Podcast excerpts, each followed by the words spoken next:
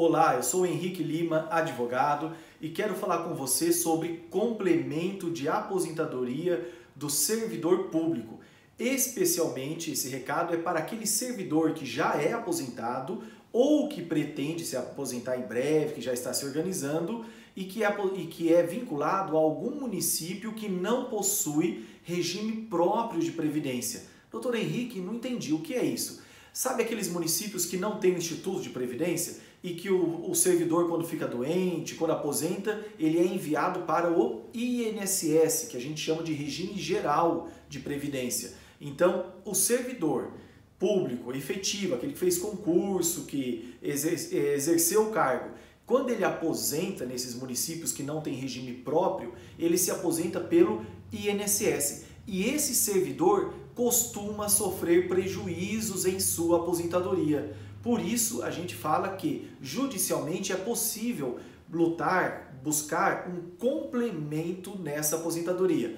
Mas em quais situações você pode perguntar? Por exemplo, uma delas é aquele servidor que ganhava mais do que o teto do INSS. O teto do INSS hoje está em torno de R$ 5.800. Então imagina um professor que ganhava 7 mil, um médico que ganhava 12 mil, um dentista que ganhava 10 mil, um fiscal do município que ganhava, sei lá, 15 mil reais. Esse servidor, quando aposenta pelo INSS, ele apesar de ser servidor, estava vinculado ao INSS porque o seu município optou por não ter um regime próprio, esse servidor, quando aposenta pelo INSS, acaba tendo a, a sua aposentadoria limitada nesse valor, 5.800 hoje, todo ano aumenta, né?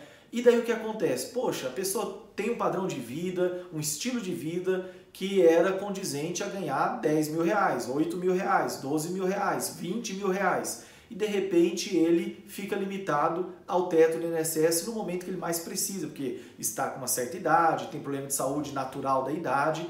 Então, nesse caso, é possível judicialmente buscar essa diferença Contra quem? Contra o INSS? Não, contra o município. Mas não é só o servidor que ganhava mais do que o teto que pode ter esse direito. Aquele servidor que, por exemplo, ganhava em torno de R$ 4.300, por exemplo, né? 4 mil e tantos reais.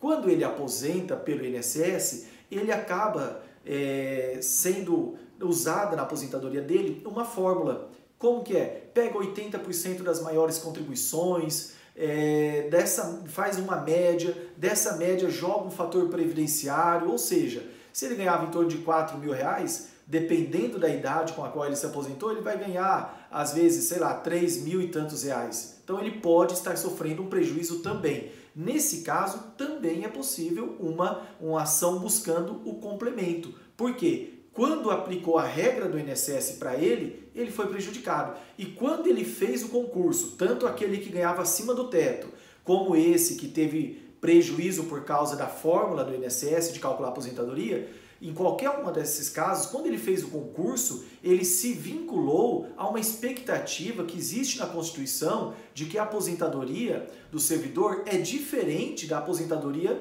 da iniciativa privada. É claro que estão falando em mudar tudo isso, mas hoje é uma realidade. Se a pessoa já é aposentada, ela tem direito a adquirir isso. Se ela está na iminência de aposentar, ela vai ter, vai ter direito conforme a regra que onde ela completar os requisitos. Então, mesmo com eventual reforma, esse direito se mantém.